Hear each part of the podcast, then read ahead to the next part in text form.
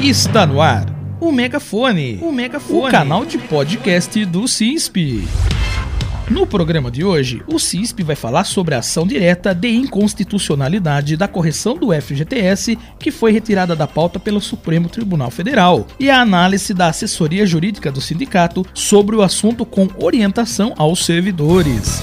O megafone também vai falar sobre a nota que o CISP emitiu repudiando as mentiras de Paulo Guedes na sua fala na audiência da Comissão de Constituição e Justiça da Câmara dos Deputados, sobre a reforma administrativa e sobre a suspensão do decreto que proibia a gratuidade dos transportes públicos para idosos maiores de 60 anos. Continue sintonizado com a gente. O Supremo Tribunal Federal retirou da pauta o julgamento da ação direta de inconstitucionalidade sobre a correção do FGTS, que ocorreria nesta quinta-feira, dia 13 de maio. O diretor da Secretaria de Assuntos Jurídicos do CISP, Rogério Alonso Munhoz, esclarece que a ação direta de inconstitucionalidade, ADI 5090, foi protocolada em 2014 pelo Partido Solidariedade no Supremo Tribunal Federal, pedindo a suspensão imediata da utilização da taxa referencial ATR na correção das contas do Fundo de Garantia por tempo de serviço e a substituição por um índice inflacionário. Segundo estimativas, as perdas podem chegar a 88,3% sobre os valores depositados na conta do FGTS do trabalhador muitos filiados que possuem saldo no FGTS entre o período de 1999 a 2013 estão procurando o sindicato para saber se propõe ação antes ou depois do julgamento pelo STF. A incerteza deve-se ao fato que há advogados orientando que o trabalhador deve entrar com ação antes do julgamento pelo STF, pois entendem que o Supremo pode modular a decisão restringindo a correção para os FGTS recolhidos a partir do julgamento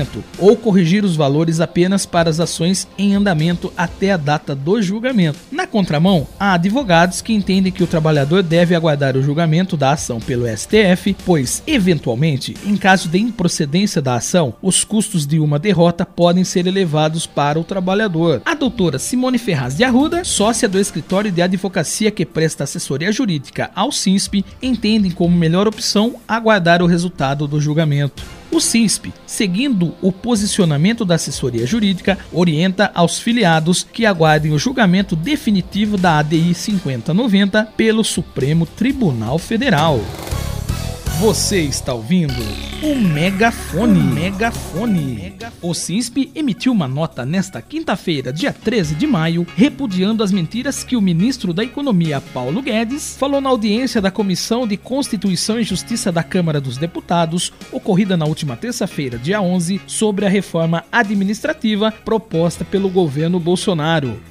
As falácias ditas pelo ministro ferem o funcionalismo público como um todo e que prestam importantes serviços à população e contribuem para que os direitos de cada brasileiro sejam respeitados e cumpridos da forma mais digna possível por meio da prestação desses serviços. Se não bastasse chamar servidor público de parasita meses atrás, Guedes voltou a insultar o funcionalismo público dizendo que servidor é militante e usou o INSS como modelo modelo de produtividade, ao dizer que a digitalização implantada na autarquia resolveu os problemas dos processos represados e aumentou a produtividade dos servidores, sendo isso uma grande mentira utilizada para enganar a população e a opinião pública, uma vez que nas filas virtuais do INSS existem milhões de processos represados e que aguardam há mais de um ano para serem concluídos, postergando a espera de muitos brasileiros para receber o seu benefício.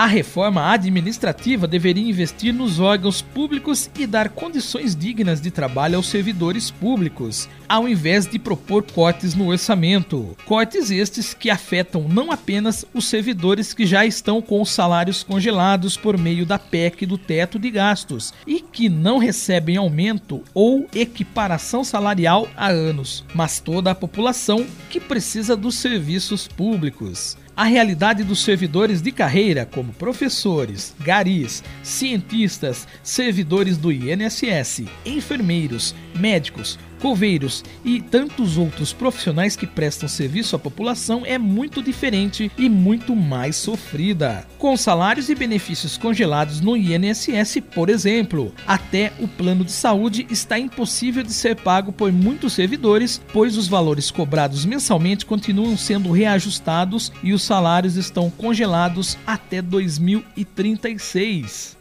Chega de mentiras! A população precisa saber da verdade sobre essa reforma. Não é o serviço público que você, trabalhador e toda a sua família, utiliza que dá gasto para os cofres públicos. Ao contrário, esse serviço precisa ser valorizado e precisa de investimento para continuar sendo prestado à população. Não acredite nessas mentiras! Você está ouvindo o Megafone. Idosos maiores de 60 anos voltaram a ter gratuidade nos transportes públicos no estado de São Paulo, conforme sentença proferida pelo Tribunal de Justiça de São Paulo, que suspendeu os efeitos do artigo 3 do Decreto Estadual número 65.414 de 2020, que trata da gratuidade. Para o juiz, Luiz Manuel Fonseca Pires, o executivo excedeu as suas atribuições, revogando a gratuidade dos transportes públicos. A competência discricionária deve ser exercida dentro da moldura conferida por lei, ou seja, não pode apresentar objeção ou exceder tal lei, afirmou. Pela análise do magistrado, a Lei Estadual número 15.187 de 2013 garante obrigatoriedade de gratuidade aos idosos maiores de 60 anos nos transportes públicos e não pode ser embargada por um decreto estadual. Desta forma, o decreto que proibia o acesso gratuito dos idosos não estava em conformidade com a lei. O corte da gratuidade trouxe prejuízos aos idosos do estado de São Paulo, que, em meio à crise sanitária, política e econômica que o país enfrenta, os governos dos municípios e do estado de São Paulo agravam ainda mais a vulnerabilidade de 851 mil idosos na faixa etária de 60 a 65 anos, eliminando um direito adquirido há mais de sete anos. O coletivo Direitos da Pessoa Idosa participou de uma audiência pública promovida pela Comissão Extraordinária do Idoso na Câmara Municipal nesta terça-feira, dia 11, para apoiar a revogação do veto. Segundo Maria do Carmo Guido, membro do coletivo e que estava na sessão, cerca de 70% desta população são trabalhadores de baixa renda cujo rendimento contribui com 50% ou mais da receita de seus domicílios, segundo dados do IPEA e do DIEESE são trabalhadores autônomos e na informalidade, como pedreiros, ambulantes,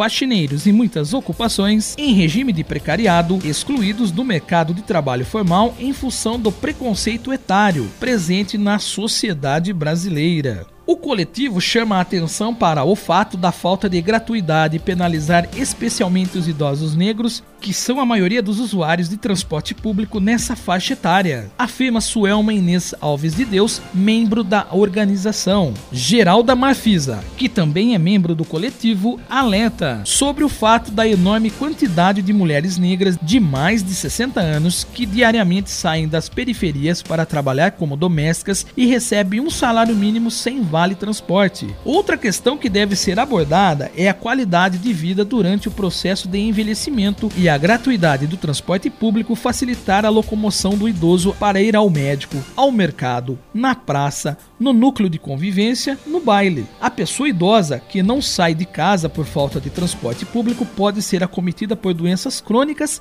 provocadas pelo isolamento social.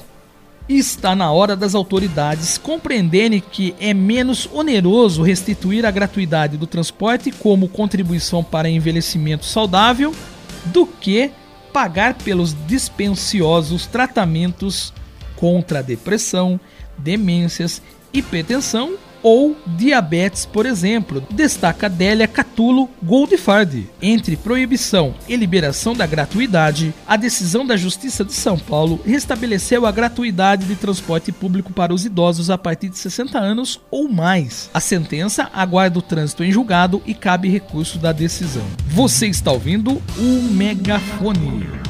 O canal de podcast do CISP. Siga o sindicato nas redes sociais, curta e comente para ficar informado e saber tudo o que está acontecendo na categoria. Curta também o canal do YouTube, CISP Oficial. E termina aqui o Megafone, o canal de podcast do CISP desta sexta-feira, 13 de maio.